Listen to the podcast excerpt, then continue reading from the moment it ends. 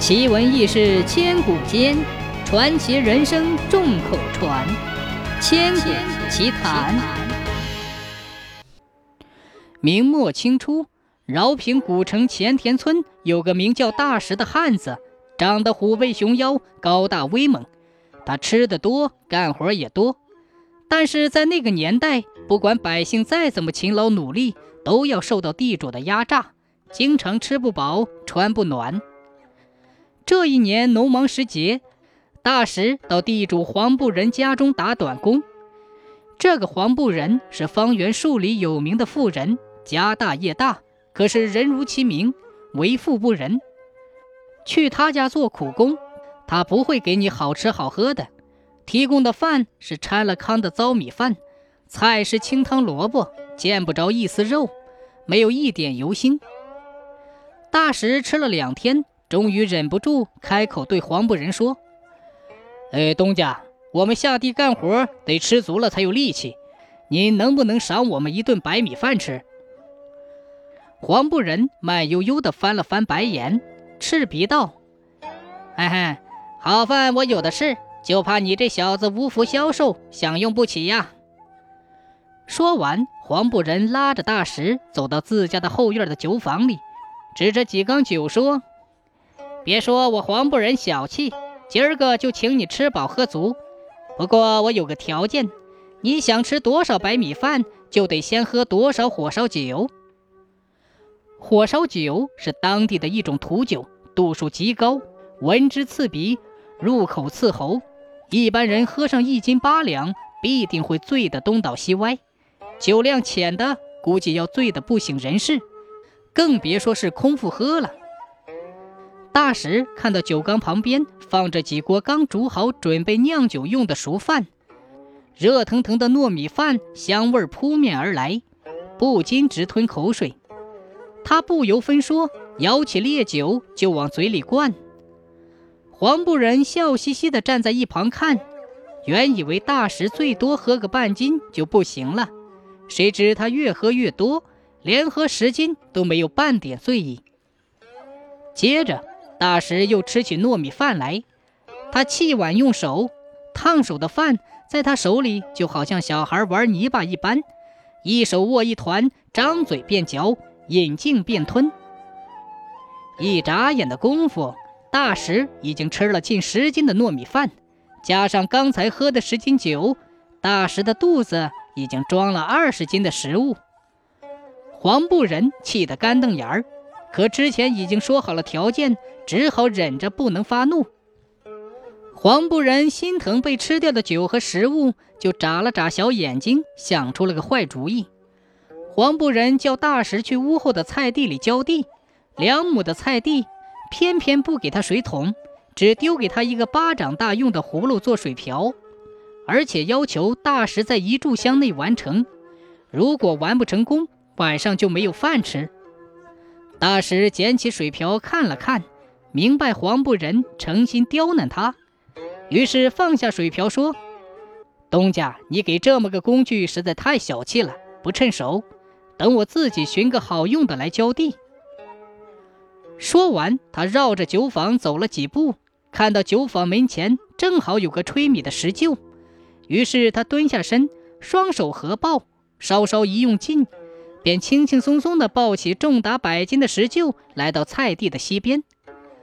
大石用石臼舀水，一装就是满满的一臼。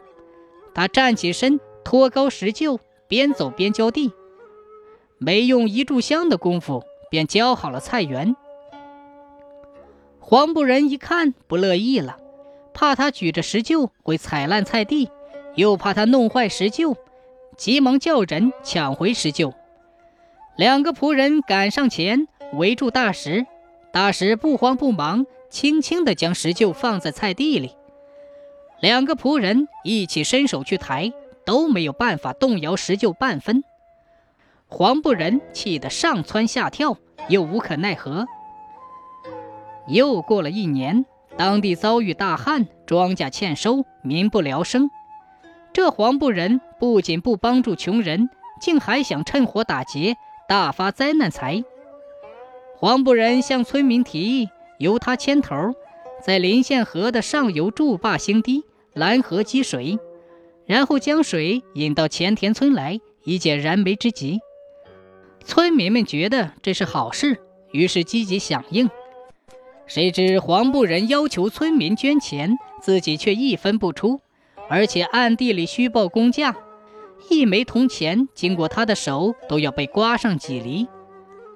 村民们知道后气愤不已，再也不相信黄布人了，重新推举大石为领头人，带领大家筑堤。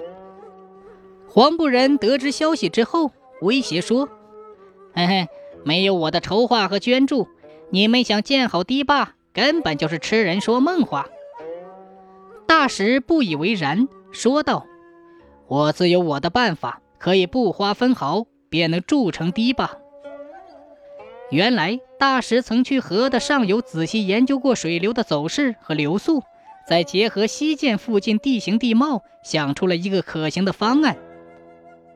这天，大石一个人上山，只带了一把普通的铁锹。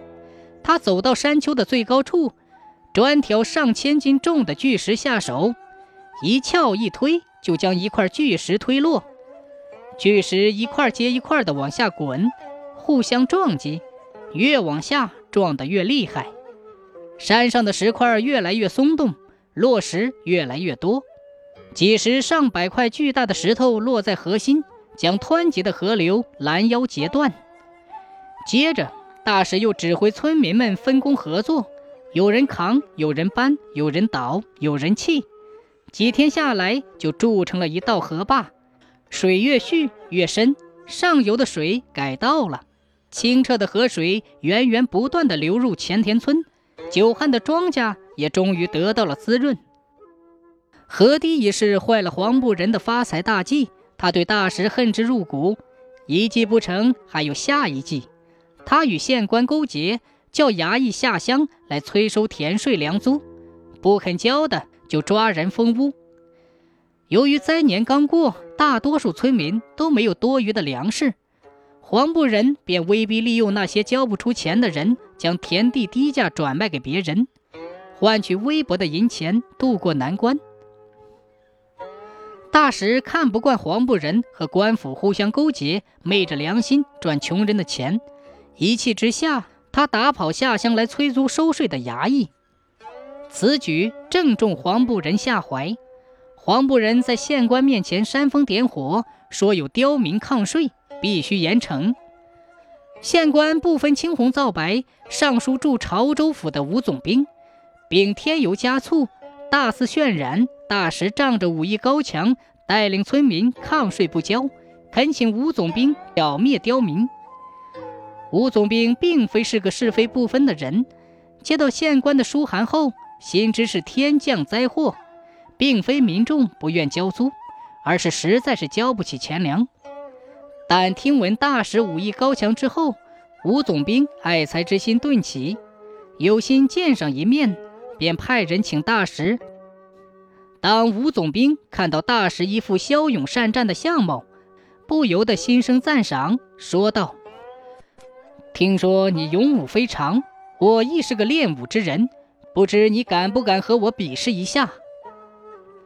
大石生性耿直，以为吴总兵是官官相护，与县官狼狈为奸，不为百姓说话，现在又想借武力使他屈服，于是他毫不示弱地说：“比就比，谁怕谁？”于是两个人在教场上比划开来。二人拳打脚踢，你来我往，都使出了各自的看家本领。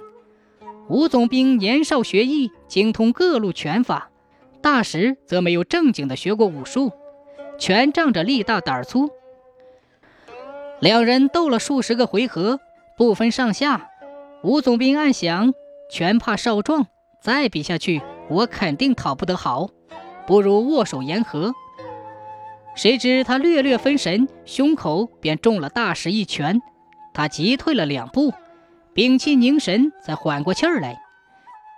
如此一来，吴总兵连忙叫停，并赞叹道：“嗯，壮士好功夫。”而后，吴总兵请大石入座上茶，向其了解抗税一事的来龙去脉。不一会儿，吴总兵送大石出门，请大石回去静候佳音，他自会上书朝廷，请示是否能免去灾区的赋税。谁知大使还没有回到村里，他打败吴总兵的消息便传到了前田村。乡亲们听到这个消息，十分害怕，打了衙役已是大事不妙。如今连吴总兵也打了，不知上头会如何惩处。黄布人趁机散布谣言，说大石得罪了官府，必将引来杀身之祸。官府也会将前田村拥护大石的村民赶尽杀绝。众人听了之后，个个忐忑不安，人心不宁。大石的父母都是老实本分的庄稼人，没见过世面。黄布人趁机心生一计，他对大石的父母说：“如今大石危在旦夕。”必须躲起来才能保住性命。大石的父母赶紧问黄布仁如何避难。黄布仁心中不禁暗自得意，如此这般的忽悠了大石父母一通。大石父母连连点头。大石一回家，他的父母便说村里的枯水井里堆积了许多淤泥和枯枝，要他下井底去清理，以便大家用水。大石并没有怀疑。独自一人下去掏井，刚到井底，井口便落下了无数大石。原来是黄布人带着人往井里投石。之后，黄布人命人用沙土将水井填满，封口弃置。恰在这时，吴总兵带着圣旨来到前田村。一个太监说道：“圣旨到，皇上体察民情。”特下令减免前田村当年的赋税，又因吴总兵推荐，得知大石力大无穷，是难得的将才，特召大石入京当御前护驾将军。至此，大石父母才得知中了黄布人的毒计。吴总兵了解事情真相之后，立即命人扒开井封，将士们挖开沙土，惊喜地发现大石并没有死。原来井底的左侧有一个能容纳一人大小的空洞，大石在井底时躲了过去，避开了落石的攻击，这让他有了一线生机，直到获救。两个月后，大石出发到京城为皇帝效力，而黄布人因残害忠良被满门抄斩。后来，大石为朝廷立下了赫赫战功。而其为人又忠孝仁义，皇帝为表彰大石，特下令在他家乡井边立了一块石碑，名为将军碑。前田村的村民常有人到这里来看望这块碑，就好像大石永远在家乡守护乡亲们一样，大家都将大石永远的记在心里。